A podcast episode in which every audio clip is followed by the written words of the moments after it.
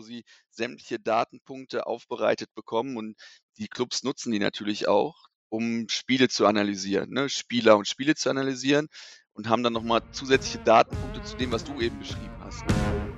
Neue Folgen jeden Freitag. In dieser digitalen Welt gibt es einen speziellen Faktor, der über Erfolg und Misserfolg entscheidet. Daten. Doch nur die wenigsten wissen sie für sich zu nutzen. Wer seine Kunden verstehen will, um ihnen das bieten zu können, was sie brauchen, kommt um ein professionelles Datenmanagement nicht herum. Jonas Raschedi interviewt andere Experten aus den Data-Bereichen und zeigt Schritt für Schritt, wie genau das funktioniert.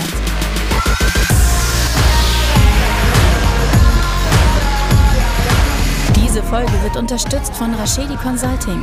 Maßgeschneiderte Webentwicklung für den deutschen Mittelstand. Plattformen, Portale und mehr.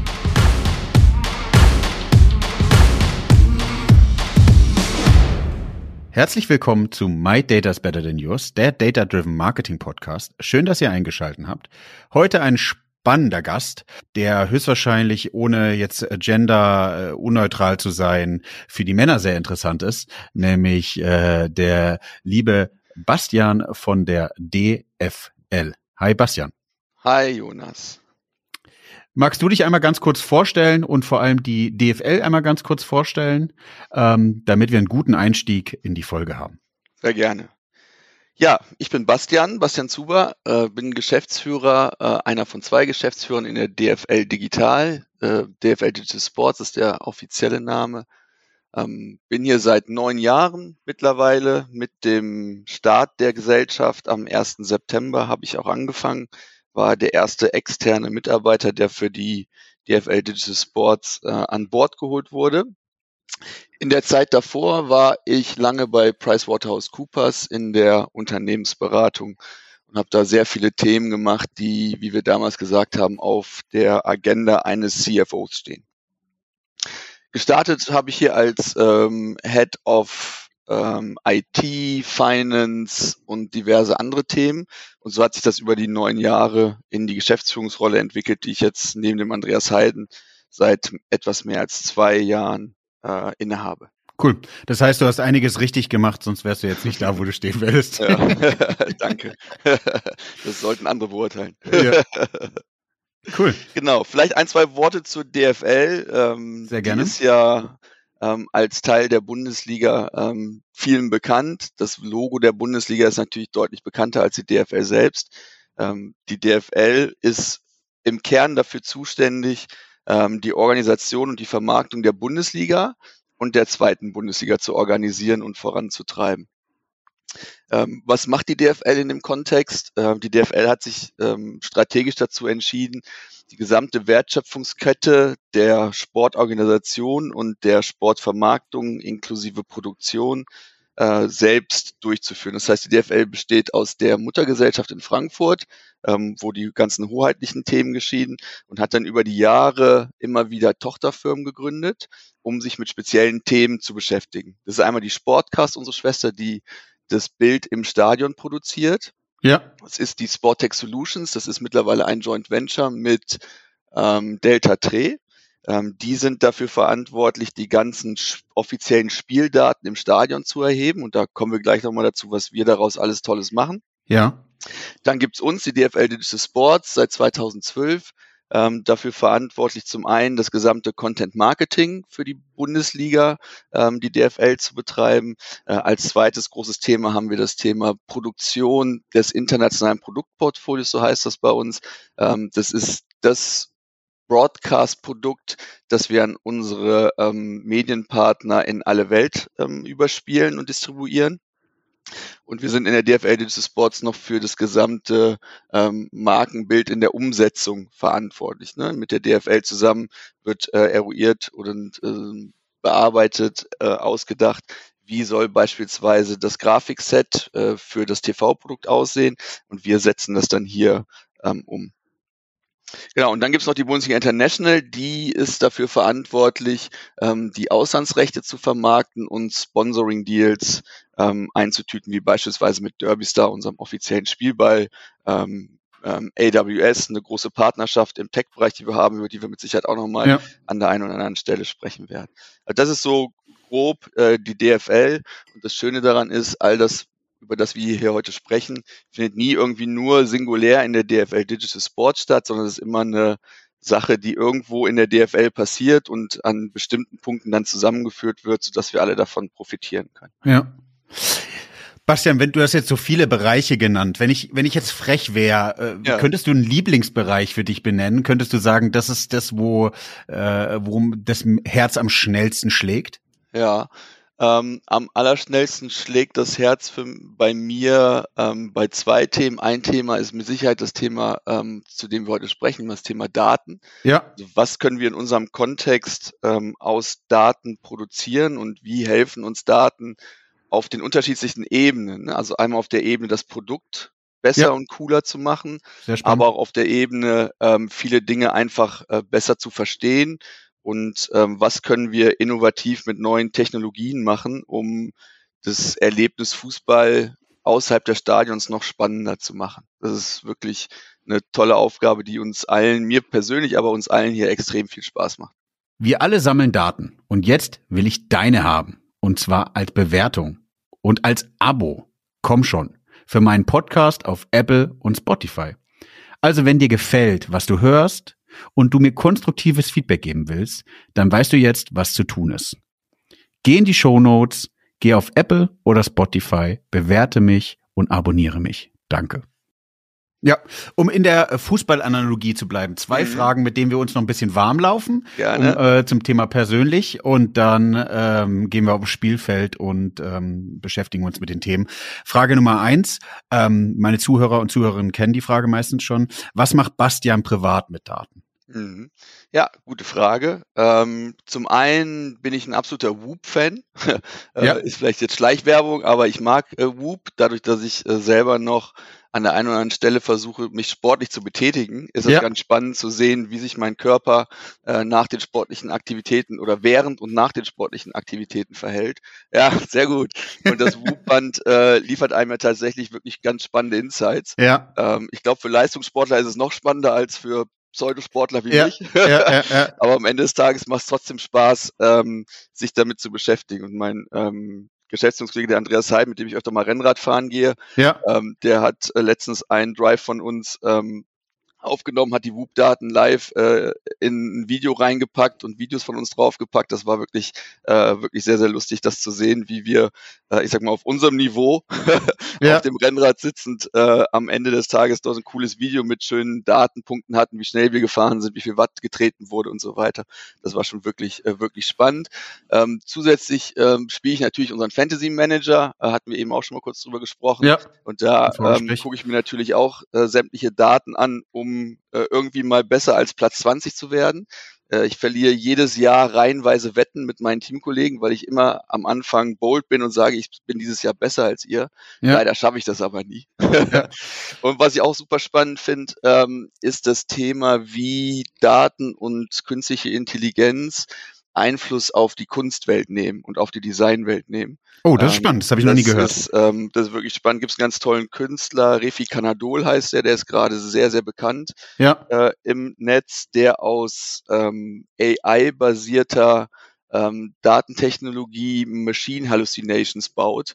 Ähm, kann ich nur jedem empfehlen, pardon, kann ich nur jedem empfehlen, das mal zu googeln. Bei OpenSea hat er ähm, vorgestern eines seiner Machine Hallucinations Videos für eine knappe Million verkauft. Ja.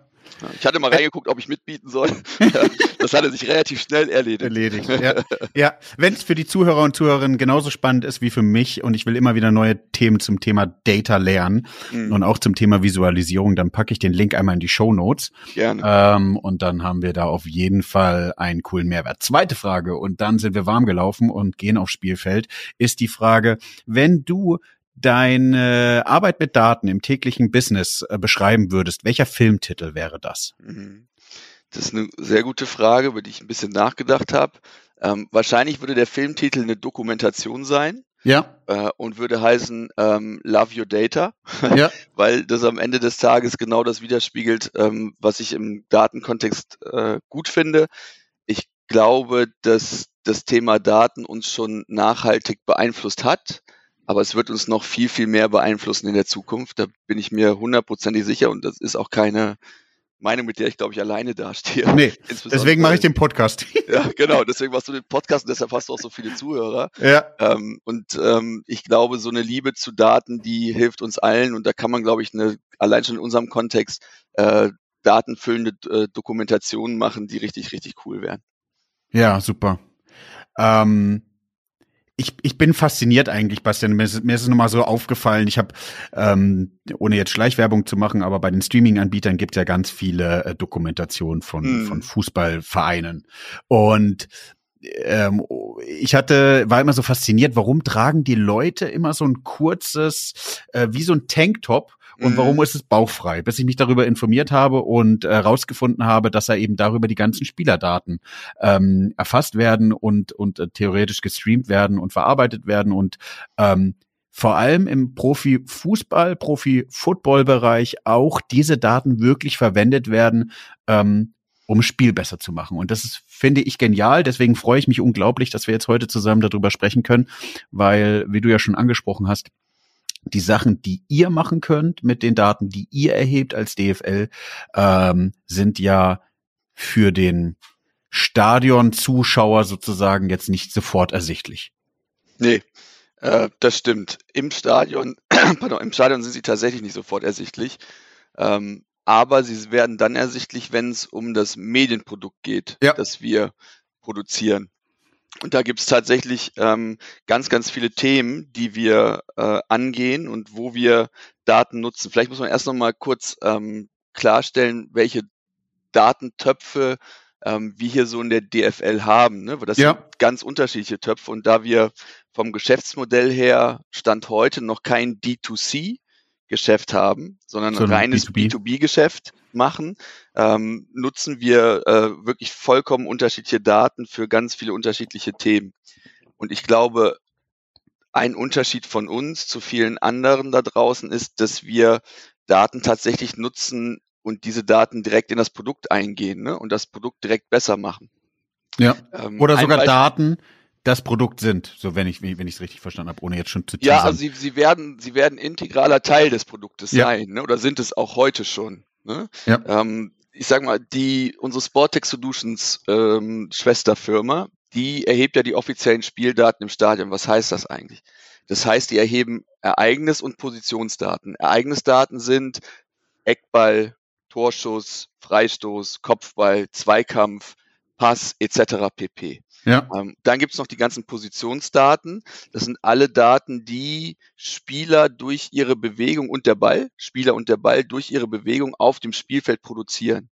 Da werden pro Spiel so um die drei Millionen Positionsdaten erhoben pro ein Spiel. Ne? Wir haben über drei, wir haben 306 Spiele ähm, äh, pro Jahr. Und daraus werden mannigfaltige Dinge produziert. Ich nehme, habe es eben schon mal erwähnt, wir haben eine super coole Kooperation mit AWS. Das ist der offizielle Technologiepartner der Bundesliga. Ja. Amazon Cloud Service für Daten. Genau, Amazon Web Service, genau. Und ähm, mit denen machen wir richtig gute Sachen. Und ein Beispiel, auf das ich gerne eingehen würde im Rahmen des Produktes ist, wenn ihr die Bundesliga schaut oder du die Bundesliga in letzter Zeit angeschaut, dann werden öftermals die AWS Match Facts eingespielt ja. die AWS Matchfacts sind, äh, von uns äh, mit äh, AWS entwickelte statistische Kennzahlen, die mittlerweile Teil des Produktes sind und das Spiel noch besser erklären sollen. Ist, ist ja, sind ja sogar Echtdaten. Das ist ja, das ist ja das, das Geniale, ja. Wo, wo, wo stehen wir? Es ist nicht so, du guckst zwei Tage später irgendwie und weißt, was, wie war der Zweikampf, sondern die, da gibt's ja diese, äh, wer hat den Zweikampf gewonnen, wer, genau. wie viele Bälle sind, wie viele Bälle haben auch, oder Pässe haben auch dann eine Genauigkeit von X und das sind ja die Daten, die wir eben dann sofort sehen. Genau, und dann gibt's noch äh, coole Daten, die wir uns ausgedacht haben. Einen Match-Fact ist beispielsweise die Goal Probability. X-Goals heißt das bei uns. Das bedeutet, wenn jemand ein Tor schießt, ja. wird auf Basis von äh, unterschiedlichsten Kriterien über Machine Learning und über den Datenschatz, den wir im deutschen Fußballarchiv, äh, DFL Media Hub haben, da liegen über 60.000 Stunden Bundesliga-Content drin, ja. der die Datenquelle quasi dafür ist. Und über diverseste ähm, Faktoren wird dann errechnet, wie hoch die Wahrscheinlichkeit war, dass dieses Tor tatsächlich stattfindet. Also wenn jemand zwei Meter vorm Tor steht und den Ball ins leere Tor nur noch reinschieben muss, ist die äh, äh, ähm, Wahrscheinlichkeit, Wahrscheinlichkeit, über 80, 90 Prozent. Ne? Ja. Wenn jetzt aber, ich habe noch das ähm, Tor von Josua Kimmich aus dem letzten Jahr gegen Borussia Dortmund äh, im Kopf, das 1-0, wo er so einen Lupfer über den Torwart gemacht hat. Ja. Da lag die Goal Probability bei unter 5 Prozent, glaube ich. Ne? Und, Und das, ist eigentlich so gigantisch, auf was, ja, was wir, sorry, dass ich einhake, aber welche Daten, wie man sozusagen nutzen kann, wie sehr man sozusagen berechnen kann, wie hoch die Wahrscheinlichkeit ist, dass man trifft und auf der Basis ja wirklich irgendwie sich Spieler anschaut, die aus, äh, sagen wir, unwegbaren Situationen oder unwahrscheinlichen Situationen noch Tore schießt und was es dann ja auch eigentlich bedeutet. Ja, ja, absolut. Und so können ähm, all die Daten, die im Stadion erhoben werden, ja. die werden mannigfaltig genutzt. Ne? Wie du es eben gesagt hast, die werden den Clubs zur Verfügung gestellt. Da gibt es eigene Portale, die wir als DFL ähm, also in der Gruppe, ähm, die STS, äh, den Club zur Verfügung stellen, wo sie sämtliche Datenpunkte aufbereitet bekommen und die Clubs nutzen die natürlich auch, um Spiele zu analysieren, ne? Spieler und Spiele zu analysieren und haben dann nochmal zusätzliche Datenpunkte zu dem, was du eben beschrieben hast. Ne? Also das Tanktop, das sie anhaben, ja. das machen die Clubs dann selbst und eigenverantwortlich und kriegen da nochmal biometrische Daten über die Spieler äh, ja. hinzugefügt. Also dass sie am Ende des Tages so ein, ja. so fast so ein 360-Grad-Blick auf das Spiel und den Spieler haben und verstehen, besser verstehen können, wie sie damit umgehen, mit den Daten umgehen, was sie daraus machen. Und man bekommt das ja auch immer mehr mit, ne? so Trainer wie Julian Nagelsmann etc., die sind schon sehr, sehr datenaffin. Ähm, mittlerweile hat das aber auch die ganze, ganze Bundesliga durchzogen. Ja, das heißt, dass man es braucht. Vom, vom, vom Konstrukt her kann man sagen, ihr erhebt die Daten, seid mit AWS ein, einen großen, starken Technologiepartner. Die werden verarbeitet, auch die Live-Daten, die historische Daten werden mit Machine Learning genutzt und dann stellt ihr die einmal auch sozusagen für euren Content in der Statistik und ein Bauchbände, sagt man ja, glaube ich, mhm. äh, zur Verfügung, aber eben auch euren sag mal, Vereinsmitgliedern, also die, den anderen Bundesliga-Vereinen, die dann auch wieder diese Daten nutzen können. Genau, genau. Und die Bundesliga-Vereine sind ja quasi ähm, unsere Stakeholder. Ne? Ja. Ähm, so von stimmt. der Struktur ist das ja, ne, die 36 Bundesliga-Vereine ja. äh, sitzen im DFLEV und der DFLEV ist das bestimmende Organ und darunter ist dann die Organisationsstruktur, wie ich sie eben, äh, wie ich sie eben beschrieben habe. Spannend ist auch, dass ähm, solche Dinge ähm, und wir Daten auch nutzen, um beispielsweise um, uns, um unsere Kommentatoren äh, noch besser äh, in den Spielen zu begleiten. Also wir ja. haben ein, ähm, mit der Sportcast zusammen gibt es ein Commentary Live System. Ähm, und da drin gibt es mittlerweile den Data Story Finder. Das ist ganz spannend. Der basiert auch auf, ähm, auf den AWS, äh, auf den Daten, die wir heben und auf AWS Technologien. Ähm, da wird dem Kommentator äh, in das Feed, das ist wie so ein, kann man sich so vorstellen, wie so ein, wie so ein Live-Feed, wo inhaltliche editoriale Themen reinge reingebracht werden, werden dann automatisiert ähm, Stories eingespielt, die auf Basis von Daten äh, passieren können. Ne? Also wenn das System sieht, ah, da ist irgendwas Ungewöhnliches passiert, ähm, spielt es die Daten aus, ähm, mhm. spielt das dem Kommentator in seinen Feed rein und der Kommentator kann dann entscheiden, ob er äh, diesen editorialen Zufluss, ob er den in seinem Kommentar benutzt oder nicht. Hast du da ein Beispiel? Weil es rein davon weggeht, ähm, weil es weit davon weggeht, äh, dass einfach jemand da sitzt und ähm, ohne Daten äh, coole Geschichten erzählt. Ne? Ja, hast du ein Beispiel für, was da drin stehen könnte? Ja, das könnte beispielsweise sein, dass auffällig ist, dass eine Mannschaft heute extrem viel über die rechte Seite angreift und das untypisch ist zu ihrem normalen Verhalten oder dass sehr auffällig ist, dass 80 Prozent der Angriffe über die rechte Außenbahn gespielt werden. Ja. Im besten Fall hat er das auch schon selbst erkannt, ähm, weil das ein sehr offensichtliches Beispiel ist. Da gibt es aber auch immer wieder Beispiele, die jemand nicht, nicht erkennt. Ähm, ein AWS Match Fact, ähm, der den es gibt, ist beispielsweise auch der Speed Alert. Und um den Speed Alert, ähm, da steht dann, ne, Alfonso Davis ist gerade 36,3 Stundenkilometer gelaufen. Und um den Speed Alert drum wird dann im Commentary Live System nochmal editorial zusätzliches, äh, werden dann editorial nochmal zusätzliche Informationen angereichert. Ist der schnellste Sprint der Saison gewesen? Ist der schnellste Sprint von Alfonso Davis gewesen? Ähm, und so weiter und so fort. Ne? Sodass wir auch da den nächsten Schritt gehen und über Daten versuchen, ähm, das Produkt besser zu machen. hier nicht direkt visuell für den äh, Kunden draußen, sondern ähm, für den Kommentator und damit irgendwie in einer indirekten Art und Weise.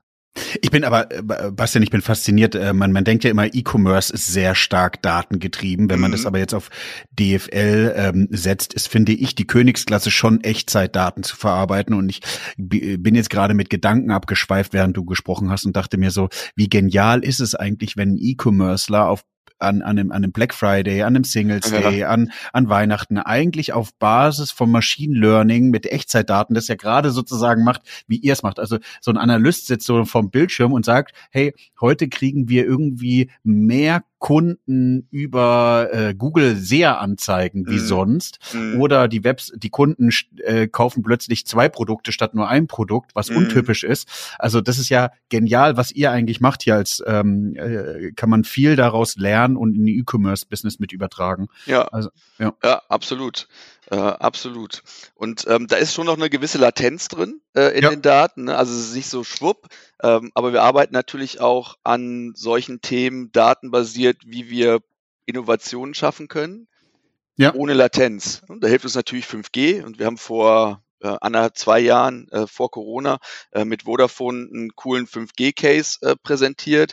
Und der ist wirklich faszinierend, weil da hast du keine Latenz mehr. Das läuft so ab, da haben wir mit ähm, Vodafone in äh, Wolfsburg im Stadion ein 5G-Netz aufgebaut. Ja. Haben mit Immersive ist eine, ähm, ist eine Company aus Paris, ähm, eine äh, Second Screen Anwendung gebaut und das funktioniert tatsächlich so, dass du im Stadion stehst, du nimmst dein Handy, ja. hältst das auf das Spielfeld und dann bekommst du in Echtzeit Daten zu den Spielern, die gerade über den Platz laufen. da siehst du beispielsweise in Echtzeit, wie schnell der gerade in dem Moment tatsächlich läuft. Ne? Ja, Was du heute teilweise im TV siehst, das ist dann, das hat noch eine gewisse Latenz. Ne? Also da läuft, da ist der 24,6 Stundenkilometer gelaufen. Das ist jetzt aber nicht gerade in dem Moment, sondern es ist ein paar Momente vorher geschehen. Ne? Ja. Und so bekommst du tatsächlich, ähm, das ist wirklich krass zu sehen, wie weit die Technologie da mittlerweile ist, dass du ohne ohne eine Latenz du direkt siehst, der äh, Jonas läuft gerade auf dem Spielfeld, ich mache mal bei dir 28 Stundenkilometer. Ja, schade. Ich dachte, ich dachte 36. ja, das ist schon, das ist wirklich echt ein, echt ein richtig, richtig, richtig, richtig cooler Case gewesen ähm, den wir auch, den wir auch weiter ausbauen werden, äh, um zu gucken, wo uns das in der Zukunft äh, gemeinsam mit Vodafone hinführen wird. Es ist äh, also äh, ich ich ich auch hier wieder, also ihr seht ja Leidenschaft ist unglaublich bei mir beim Thema Daten, aber was wenn mm. du dir mhm. vorstellst, irgendwie ein Trainer hat am Spielfeldrand so eine Brille auf, indem mm. er mhm. alle Daten sieht, mm. indem er sieht, wie schnell er läuft, dass es untypisch ist irgendwie, ähm, dass äh, ein seiner Spieler die die Bälle nicht trifft oder die, die Pässe nicht genau äh, spielt spielt und welche Entscheidung man dann selbst Neartime, selbst wenn es eine Minute, zwei Minuten verzögert ist, wie ja. genial ist es eigentlich mit den Daten, die einem zur Verfügung stellen, darauf Entscheidungen zu treffen. Ja. Ja, und man sieht das heute schon, das ähm, hat sich in der Vergangenheit auch verändert, dass den Clubs erlaubt ist, unten am Spielfeldrand ähm, Technologie zu nutzen. Eine Zeit lang war das tatsächlich gar nicht erlaubt, heutzutage mhm. ist das erlaubt. Ähm, und da muss auch dem ähm, Gegner auf dessen Auswechselbank, ne, in der Zone, in die sie sitzen, müssen auch ähm, äh, Anschlüsse äh, zur Verfügung gestellt werden, dass sie da Technologien nutzen. Und da sitzen ja Leute tatsächlich mit iPads ne, und verarbeiten die Daten, die so schnell wie möglich reinkommen. Und darauf werden dann auch direkt Entscheidungen getroffen. Spätestens dann aber in der Halbzeitpause, ne, wo dann irgendwie auch ganz viele Menschen oben in den, auf den Tribünen setzen, Analysten etc. und die dann schon quasi Realtime ähm, Daten auswerten und Szenen zusammenschneiden, dann in die Kabine runterrennen, äh, damit in den 15 Minuten der Halbzeit ähm, eine neue Taktik beispielsweise ausgearbeitet werden kann, ausgegeben werden kann. Ne? Ich glaube, was noch ganz spannend ist, wenn man sich die, ähm, wenn man sich die ähm, Kaskade so durchzieht, ist, dass wir mittlerweile auch datenbasiert in der Postproduktion arbeiten. Bedeutet, wir haben ähm, mit einem Partner aus Israel ähm, ein System etabliert, auch auf Basis unserer unseres Schatzes, dieser 60.000 Stunden Content von allen Fußballspielen, die irgendwo mal aufgezeichnet wurden und die mhm. Bundesliga betreffen. Ähm, und es sieht so aus, dass wir es mittlerweile schaffen, automatisiert Clips auf Basis von KI zu erstellen, die innerhalb von Minuten nach Spielende ausgespielt werden können. Da ist eine Automatisierungsgrad, genau, ein Automatisierungsgrad ja. von 95 Prozent. Also wir können beispielsweise im System sagen, ähm, wenn der, die Samstagsspiele vorbei sind, 15.30 schneid mir alle Tore von japanischen Spielern zusammen. Dann wird ein automatisierter Clip mit Intro, die Tore der japanischen Spieler und eine Endcard erstellt. Ähm, da kann man, muss man aber nicht unbedingt, da kann man nochmal eine editorielle Aufsicht draufsetzen, also ein Mensch, der nochmal drüber guckt und sagt, mhm. gefällt mir. Da wird vielleicht auch noch ein bisschen was verändert, wenn man einen höheren Anspruch hat, als das, das da vielleicht rauskommt. Aber man kann das theoretisch auch schon mit sehr gutem Gewissen automatisiert danach ausspielen. Ne, da muss theoretisch keiner mehr draufschauen. Ähm, und das funktioniert echt super gut. Das funktioniert auch so super gut, wie gesagt, weil wir als DFL immer die Möglichkeit haben, bei solchen Themen dem Partner ein Riesenset an Daten zur Verfügung zu stellen. Das Riesenset an Daten sind in dem Fall alle Daten, also Metadaten etc., die im Archiv, ne, wenn man im Altdeutschen spricht, äh, jetzt im Neudeutsch im DFL Media Hub äh, hinterlegt sind. Ne. Und auch ja. da ist jetzt die Frage, ähm, beschäftigt uns gerade, beschäftigt sich die Sportcast gerade, bei denen das Archiv liegt, zum Beispiel damit, ähm, wie schaffst du das eigentlich auf KI basierend ein, ähm, eine Verschlagwortung der Inhalte hinzubekommen, ne? dass da nicht mehr theoretisch Menschen sitzen müssen, die schreiben Lewandowski, Kopfball, Tor, Fallrückzieher, was auch immer. Ne? Ähm, und auch da merkt man, ähm, das Thema Daten hat da in, in unserer Welt einen ganz, ganz wichtigen Einfluss. Ja, Bastian, wenn wir bei dem Thema jetzt gerade sind mit dem, ähm, wie äh, geschneidet eigentlich die KI ähm, diese Sequenzen zusammen, kannst du da bisschen weiter reintauchen? Wie muss ich mir sowas vorstellen? Ihr, ihr arbeitet da auch mit AWS zusammen, die Daten werden da abgespeichert und ähm, oder wie, wie, wie ja. läuft das bei euch, damit, damit die, die Hörer und Zuhörerinnen das so ein bisschen mehr fassbarer bekommen? Ja. Ähm, da, in dem Kontext arbeiten wir nicht mit ähm, AWS zusammen, sondern das ist der Dienstleister WSC äh, ja. aus Israel. Ähm, und wie das hundertprozentig technologisch genau abläuft, kann ich dir nicht sagen, weil das ein Geheimnis von WSC ist. äh, weil äh, wenn sie ja, das öffentlich ja, machen würden, wie es funktioniert, hätten sie ganz schnell ihre, ich sag mal, ihre Vorreiterrolle, die sie tatsächlich in dem Kontext haben, würden sie relativ schnell verlieren. Ne? Ja. Ähm, aber am Ende des Tages funktioniert es ähm, so, wie es immer funktioniert, wenn es um KI geht. Ne? Das ist die, die Software, die WSC hat, wird mit ähm, all den Daten bespielt, die wir in unserem Archiv haben.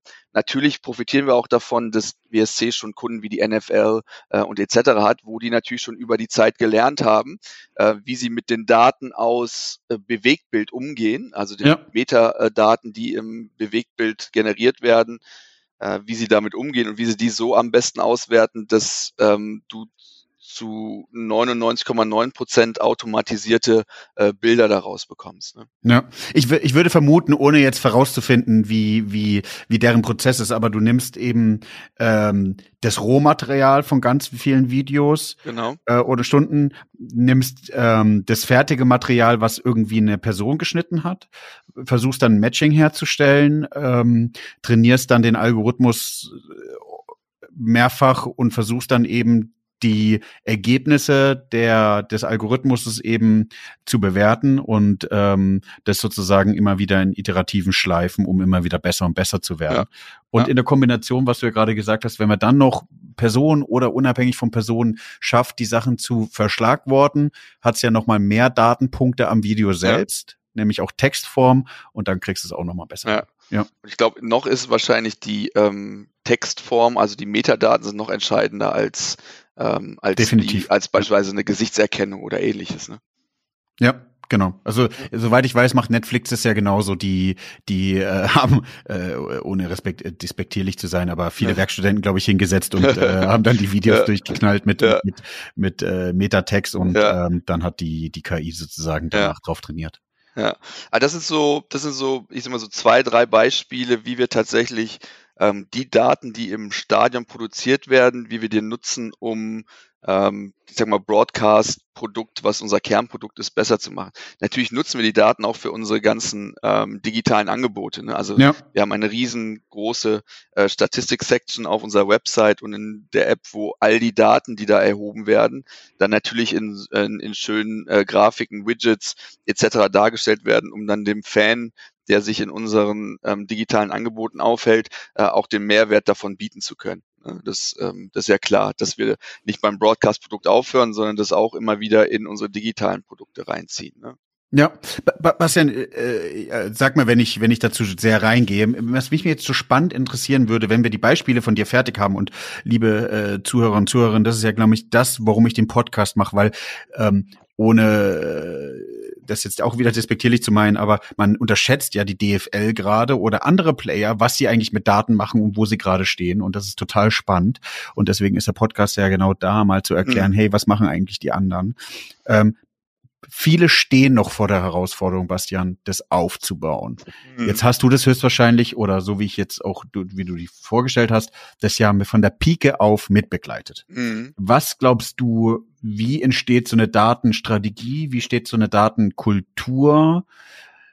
Wie habt ihr das bei euch gemacht? Ja, also das war tatsächlich eine ähm, ganz spannende Reise. Ich weiß noch vor sechs Jahren, ähm, als das Thema ähm, digitales Marketing bei uns auch immer größer wurde und nicht mehr nur noch eine Webseite war äh, und ein Twitter-Kanal, ähm, da war das noch so, dass äh, unser damalige GF-Referentin äh, sich jeden Montag hingesetzt hat und in die in Google Analytics reingegangen ist äh, und in Twitter Analytics gegangen ist und ein Excel-Sheet per Hand befüllt hat. Ne? und dann kamen halt immer mehr Kanäle dazu und irgendwie haben wir uns gedacht, der Andreas und ich, das kann jetzt eigentlich nicht der richtige Weg sein. Ne? Wenn wir das ernst nehmen wollen, dass wir eine digitale Firma sind, dann können wir äh, nicht eine Ressource zwei Tage abstellen, die per Hand Daten in Excel-Sheet haut. Ja. Ne? Und so haben wir uns dann damals entschieden, vor sechs Jahren, ähm, hier für uns in der DFL Digital Sports ähm, so ein komplettes BI-System aufzubauen ähm, und neben dem BI-System auch daran zu arbeiten, dass wir ähm, im Rahmen unserer Weiterentwicklung als Organisation das Thema Daten auch ernster nehmen, als wir es bis dahin getan haben. Mhm. Ne? Ähm, und wenn, wenn du fragst, ähm, wie einfach war das? Ich sage, es war ähm, Teilweise war es recht einfach, teilweise ist es aber auch wie immer, wenn du Veränderungen in eine Firma reinbringst, das kennen wir alle, mhm. gibt es halt auch Themen, die ein bisschen länger dauern, ne? Ähm, weil vielleicht das Thema Daten auch in einer ähm, ich sag mal, in einer Organisation, wie wir das hier sind, die erstmal nicht D2C getrieben ist, ne, die ähm, sehr viele kreative Köpfe hat, und das meine ich gar nicht despektierlich im Bezug auf Daten, aber es ist halt was anderes, ob ich mit ähm, Developern oder ähm, Wirtschaftsinformatikern über Daten spreche und ähm, das Thema Daten in eine gewisse Priorität hebe oder ob ich das mit Redakteuren mache, ne, die bis dato eher daran gemessen wurden, ob sie tolle Artikel geschrieben haben und nicht unbedingt, ob der Artikel jetzt eine gewisse Reichweite über Page Impressions, Shares oder was auch immer schafft. Ne? Ähm, und so haben wir einmal angefangen zu sagen, okay, wenn wir wollen, dass wir mit Daten arbeiten, dann müssen wir auch die Grundlage schaffen. Also haben wir für sechs Jahren, was heute Standard ist, ich glaube für sechs Jahren ähm, gab es auch noch wenige Unternehmen, die sich tatsächlich darüber Gedanken gemacht haben, dass ich für meine ähm, digitalen Kennzahlen eigentlich die gleiche Infrastruktur brauche wie für meine finanziellen Kennzahlen beispielsweise ja. oder wie für mein Produktionssystem oder für was auch immer ähm, im Fokus der Firma steht. Das haben wir dann vorangetrieben und haben da echt ein gutes System aufgebaut ähm, mit äh, guten Komponenten, die wir jetzt gerade auch wieder aktualisiert haben, nutzen also ähm, Data Virtuality und Adverity, ähm, nutzen ClickSense vorne als Visualisierungssoftware ähm, und gehen jetzt auch in die Richtung, dass wir das System immer mehr öffnen für Leute, ähm, die ich sag mal, ähm, ein Fable für Daten haben, so dass sie nicht mehr davon abhängig sind, dass das BI und Digital Analytics Team Daten zur Verfügung stellt. Self-Service sozusagen. Genau, und Reportings baut, sondern die Leute, die Spaß dran haben und das auch können und wollen, dass die, sag mal, basierend auf einer gewissen Data Governance, die nicht so ganz unwichtig ist, ähm, dass sie dann Zugriff äh, auf die Systeme haben und sich beispielsweise in ClickSense, ähm, wenn sie wollen, ihre eigenen Reportings und Dashboards zusammenbauen können. Ja. Ne? Mhm. Gab es so ein Aha-Moment bei euch, dass ihr gesagt habt, jetzt, so, also äh, Analogie aus dem aus dem Sportbereich. So, so irgendwie, jetzt ist bald Weihnachten, wir nehmen hier kurz vor Weihnachten auf, mhm. da guckt man dann manchmal an sich runter und denkt, na ja, vielleicht war ich letztes Jahr noch ein bisschen sportlicher. Ähm, gute Vorsätze fürs nächste Jahr, jetzt fange ich an, irgendwie zu trainieren. Ja. Ähm, Gab es so einen Aha-Moment auch äh, bei euch, wo ihr gesagt habt, jetzt zack, äh, jetzt gehen wir in die Thema Datenkultur rein und äh, mhm. Datenstrategie rein? Oder war das, das, das, was ihr jetzt gemeint habt, dieses manuelle Reporting erstmal ablösen, dann habt ihr einen Erfolgscase gehabt und dann seid ihr weitergelaufen? Ja, ja also das Aha-Erlebnis war für äh, Andreas und mich tatsächlich, als wir ähm, montags nachmittags äh, gefragt haben, ob die Zahlen verfällig sind und äh, die, die Kerstin damals meinte, nee, es dauert dauert noch einen Tag. das war irgendwie tatsächlich, also ne, das ist, das, das war wirklich das Aha-Erlebnis, weil wir gesagt haben, wir können ja nicht ernsthaft digital im Namen stehen haben. Ja. Ähm, und so arbeiten. Ne? Das, das funktioniert einfach nicht. Und das war tatsächlich unser Aha-Erlebnis. Da war jetzt nichts, da war jetzt kein, kein Trigger von außen, ähm, wo wir gesagt haben, oh, da haben wir was Tolles gesehen, das müssen wir jetzt auch so tun. Sondern es war tatsächlich diese Erkenntnis, dass es so, dass wir so nicht auf Dauer mit den Themen, die wir hier vorantreiben wollen, erfolgreich sein wollen. Genau. Und liebe Hörer und Zuhörerinnen, nochmal ganz, ganz, ganz spannend und das bitte so nehmen. Ich weiß, viele, die in großen unter mittelständischen Unternehmen arbeiten, da kommen immer ganz große, tolle Beratungen und ich komme aus der Beratung und Bastian kommt aus der Beratung, aber da werden tolle Buzzwords wie KI, AI und sonst was, Data Science rumgeschmissen achtet bitte darauf, dass die meisten, der größte Hebel immer meines Erfahrungs nach, und ich habe viele Unternehmen im Data-Bereich kennengelernt, ist manuelle mhm. Reportings mhm. ablösen und ja. die dann zu automatisieren. Dadurch werdet ihr wie du gerade, wie, wie Bastian schon gesagt hat, irgendwie Self-Service aktivieren können, später hinten raus. Ihr werdet Ressourcen freischaffen können, hinten raus. Und dann hat's eben Bock. Das ist so das erste, nicht Aha-Erlebnis, sondern so der erste 10 Kilometer Lauf, den ihr gelaufen seid und nicht äh, mit einer 200er Pulsrate ins Ziel reinkommt und sagt, ich muss jetzt zum, äh, zum Krankenhaus, sondern so die erste sagt, wo ihr sagt, okay, jetzt ist die Grundausdauer da, die man Absolut, braucht. kann ich nur äh, kann ich nur unterstreichen. Was wir auch gemacht haben, ist, äh, wir haben dann gesagt, okay, ähm, wir müssen das auch in unserer Kultur irgendwie verankern und das machen ja dann ganz viele Unternehmen. Sie haben Unternehmenskulturwerte, ne? Ähm, schreiben fünf Werte auf oder sieben, ja. hängen sie in den Fahrstuhl äh, und dann hoffen alle, dass äh, alle die Werte leben. Ne? Und ähm, wir haben das ähm, noch mal ein bisschen auf die Spitze getrieben. Also wir haben einen Unternehmens und Teil eines unserer Unternehmenswerte, da steht das tatsächlich auch drin. Was wir aber zusätzlich noch machen, ist, dass eines unserer strategischen Handlungsfelder dieser Firma ist, dass wir unsere Data Capabilities in der Firma und damit auch ähm, für die DFL-Gruppe äh, kontinuierlich verbessern wollen. Ne? Und ein strategisches Handlungsfeld ist ja nichts, was, was man irgendwie mal sechs Wochen macht und dann sagt, jo, Projekt zu Ende, ähm, jetzt können wir alle Data und toll. Äh, haben wir jetzt richtig gut geschafft, sondern ein strategisches mhm. Handlungsfeld, das ist was, was bei uns von einem Zeithorizont, in einem Zeithorizont von drei bis fünf Jahren existieren soll. Ne? Und was wir dann zusätzlich noch tun, ist, dass wir uns Company Objectives setzen, ähm, die für ein Jahr gelten und jedes Jahr gibt es dann auf die strategische Handlungsfeld im Bereich Data ein spezifisches Company Objective. Ne, und in diesem Jahr ist es beispielsweise, dass wir uns darauf fokussieren wollen, auch Buzzword, ne, Customer Centricity, ähm, sagen auch alle. Ähm, wir aber sagen, okay, wenn wir uns mit dem Thema Data auseinandersetzen, dann muss das immer einen Bezug auf Customer Centricity haben.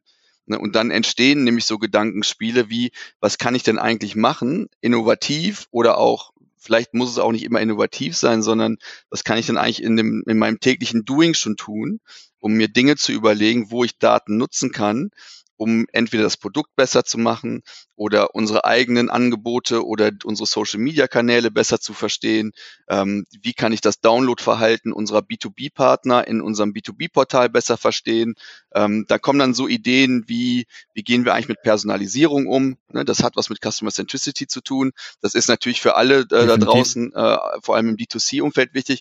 Für uns ist das aber auch wichtig in zwei Fällen. Ne? Also wir haben ein B2B-Portal, da werden alle, fast alle Contents, die wir erstellen für unsere Partner, Highlight-Clips, Highlight-Shows etc. werden über dieses B2B-Portal distribuiert.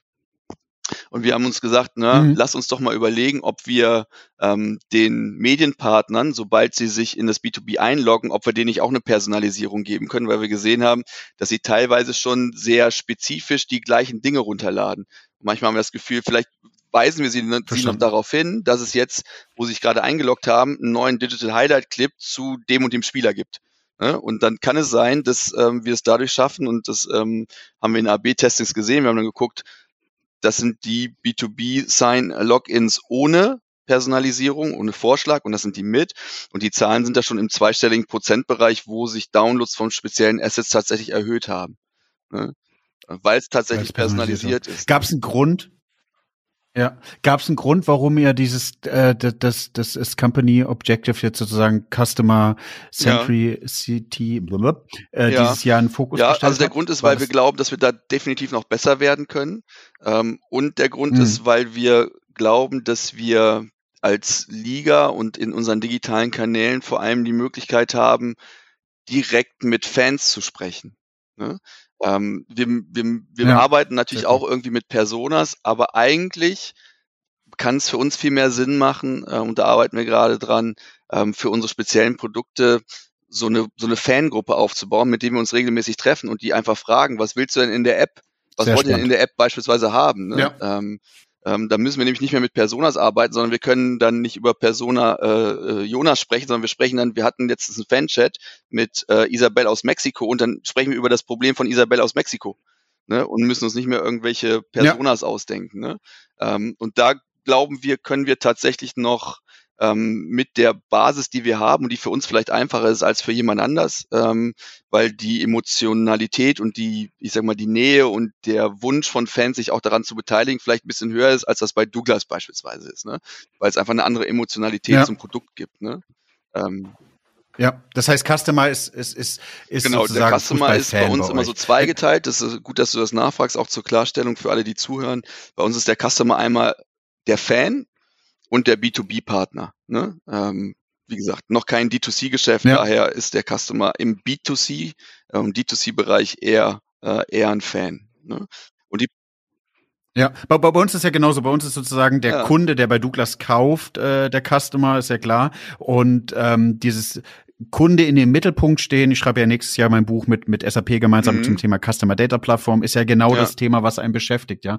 Irgendwie wegzukommen von dem Thema, ähm, den Kunden in den Silos, in den Marketing-Silos zu sehen, sondern ihn wirklich an den runden Tisch zu setzen mhm. und alle setzen sich drum rum und sagen, okay, das ist das Thema, mit dem ja. wir uns alle gemeinsam besprechen. Das heißt, nicht nur dieses, dieses äh, Buzzword nach äh, irgendwo ver verankern, mhm. sondern so wie ihr umzusetzen, das wollen wir genauso machen und sagen, okay, wenn wir den Kunden in der Mitte sehen, wenn wir alle sagen, das ist ein Kunde, mit dem wir uns gemeinsam ja. beschäftigen, was sind so. Und da finde ich es halt super spannend, ähm, dass man so viel wie möglich irgendwie mit dem Kunden auch direkt spricht. Ne? Und das auch nicht nur über Surveys macht, ja. das machen wir natürlich auch. Einmal im Jahr machen wir so ein Fan-Survey ja. über alle unsere Plattformen, sammeln da über 20.000 Feedbacks ein. Da ist eigentlich die Roadmap schon gebaut muss man so auszudrücken. Ne?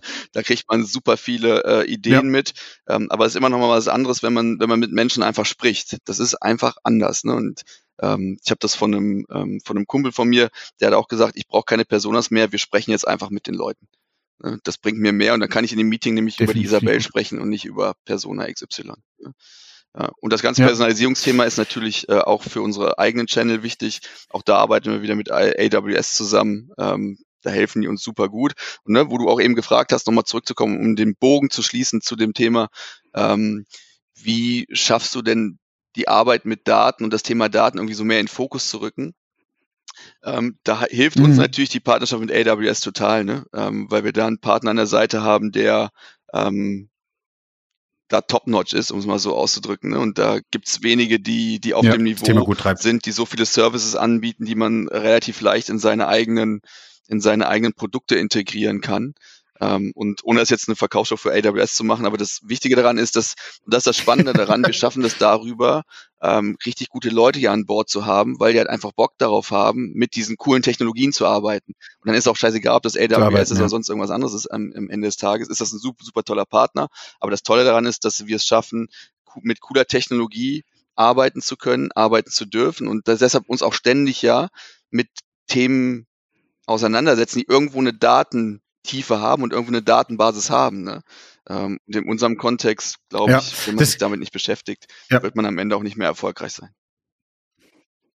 Ja, bei, bei, bei, ähm, bei dem Podcast gibt es ja sozusagen einen kleinen mhm. Ableger, Data Talents, da beschäftigen wir uns genau mit dem Thema, wie, wie können wir Unternehmen attraktiv machen für äh, Talente, die im Datenbereich schlummern ja. und die einen neuen Job suchen. Da ja, sagst du ja, ein wichtiger Punkt ist irgendwie ja, die neueste absolut. Technologie mitzunutzen. Ja. Bastian, jetzt sind wir schon mhm. bei 42 Minuten. Ähm, ich glaube, du hast sehr viel Tipps gegeben und kommst sozusagen aus, äh, aus der Grube und hast jetzt sozusagen bis jetzt in Richtung Management gegangen. Wenn du so die Top drei Themen mitgeben kannst, wenn jetzt irgendein Zuhörer, Zuhörerin mithört und denkt, okay, cool, Bastian mit DFL, ihr seid schon so krass weit. Was sind so die Schritte, die du mitgibst? Die drei Schritte, dass ähm, auch sie diese, diese, ähm, diese hm. Journey starten können, ja. ähm, wie bei ähm, euch? Ich glaube, ein wichtiger Punkt ist der tatsächliche echte Wille zur Veränderung und nicht nur ein Wille zur Veränderung, weil jemand von außen dir sagt, äh, du musst dich jetzt verändern, weil das Thema in dem konkreten Fall Daten irgendwie wichtig wird. Ne? Also ich glaube schon, dass mhm. ähm, das super wichtig ist, dass man sich, ähm, dass man an Veränderungen Spaß hat und sich darauf einlässt äh, und versucht ja. in seinem Kontext oder in ihrem Kontext, in welchem Kontext man auch immer ist, ähm, da versucht, so viel wie möglich äh, Offenheit an den Tag zu legen äh, und sich mit den Themen ähm, immer wieder zu beschäftigen. Ich glaube, was wichtig sein kann auf dem Weg äh, in einem Thema Daten erfolgreich sein, ist, sich die richtigen Partner zu suchen. Äh, ich glaube, das Thema ist mittlerweile so ähm, komplex, vielleicht nicht, aber kompliziert, dass es total Sinn machen kann, sich gute Partner zu suchen, die für die eigenen Use Cases und Ideen, die man hat, ähm, das Thema weiter mit vorantreiben können. Ich glaube, wenn man alles für sich immer alleine macht und ähm, versucht, mit eigenen Talenten nach vorne zu gehen, dann kann das auch funktionieren. Ähm, ich glaube aber, dass ein guter Partner da tatsächlich ein Booster sein kann. Ja, habe ich auch rausgehört ja, mit, mit ganz, AWS. Habt ihr ja äh, ganz, ganz toll. Und das Dritte ist, worüber du gerade gesprochen hast, und da werden wir in der Zukunft, glaube ich, alle hart dran zu arbeiten haben und ähm, irgendwie in der Konkurrenz stehen, ist halt die richtigen Leute zu finden. Ne? Also Leute zu finden, die wirklich, wirklich hoch intrinsisch motiviert Bock daran haben und dass man es dann schafft, als Unternehmen den Leuten auch die Freiheit zu geben, ihre Dinge vorantreiben zu können und umsetzen zu können. Ne? Ähm, und nicht vorher mit ja. großen Versprechen um die Ecke kommt und am Ende dann sagt, na, dafür haben wir jetzt aber kein Budget. Und da die Ressourcen haben wir jetzt aber leider nicht. Ne? Ähm, und da stehen mhm. wir alle ähm, auch durch die Covid-Zeit und durch, ich sag mal, eine Veränderung in der Art, wie alle heutzutage arbeiten, stehen wir halt auch nicht mehr nur im, in der Konkurrenz, wie ich, mit Unternehmen aus Köln oder aus Düsseldorf, ähm, sondern da stehe ich jetzt halt auch in Konkurrenz mit Facebook, ne? ähm, die halt anfangen und sagen, du kannst auch als Data Scientist aus äh, Köln heraus arbeiten, fliegst halt viermal im Jahr nach äh, California rüber, ne, kommst auf den Campus und den Rest der Zeit bist du halt äh, zu Hause oder in einem Coworking Space. Ne? Und ähm, wir haben ja eh schon, hast du eben eh ja. eh schon gesagt, Probleme, die richtig ähm, guten Talente oder viele Talente zu finden. Ich glaube, das hat ähm, auch was mit Quantität, aber dann auch mit Qualität zu tun, aber erstmal auch mit Quantität. Ich glaube, es gibt auch einfach zu wenig Leute, die sich damit beschäftigen. Ja, ja die, die, muss, die muss man ausbilden. So die drei ja. Kernpunkte, was die ich sagen würde, die wichtig sind. Ja, sehr cool. Den, den letzten verwandle ich gerne noch mal in Elfmeter. Also wenn, äh, wenn, wenn die Hörer und Zuhörerinnen jetzt gerade noch mal Interesse haben, sie Talente suchen, meldet euch gerne bei mir. Mein Netzwerk ist relativ groß, ähm, ohne da äh, over, zu oversellen zu wollen. Und ähm, wir finden dann auch schon die passende, ähm, wenn, wenn ihr mir sagt, wo ihr hin wollt. Und wir helfen auch gerne damit rauszufinden, welche Talente ihr denn überhaupt braucht. Die letzten Worte gehören dir, lieber Bastian. Ich möchte an dieser Stelle nochmal sagen, es war sehr, sehr spannend, tolle Insights, auch nochmal, wo ihr gerade steht, wie ihr da hingekommen seid. Und ich glaube, viele Hörer und Hörerinnen haben ja. tolle Aha-Effekte. Ähm, ja, vielen, vielen, vielen, Dank, Jonas. Ich hoffe, ich konnte ein bisschen mehr äh, Klarheit und Spannung äh, in das Thema Daten und DFL bringen. Äh, wie gesagt, all das, was wir hier machen und was ich heute erzählt habe, ist immer eine Gruppenleistung von super vielen Companies und Menschen in der DFL.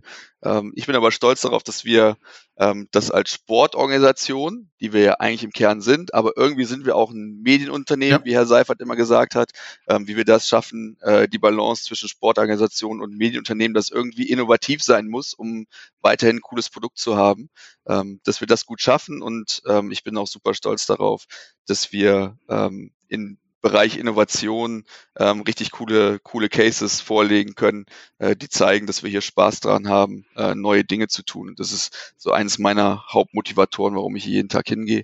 Und natürlich vielen Dank an dich, Jonas, ähm, für die Einladung. Hat sehr, sehr viel Spaß gemacht und ich freue mich auf äh, jedweden weiteren Austausch. Vielen Dank. Dankeschön.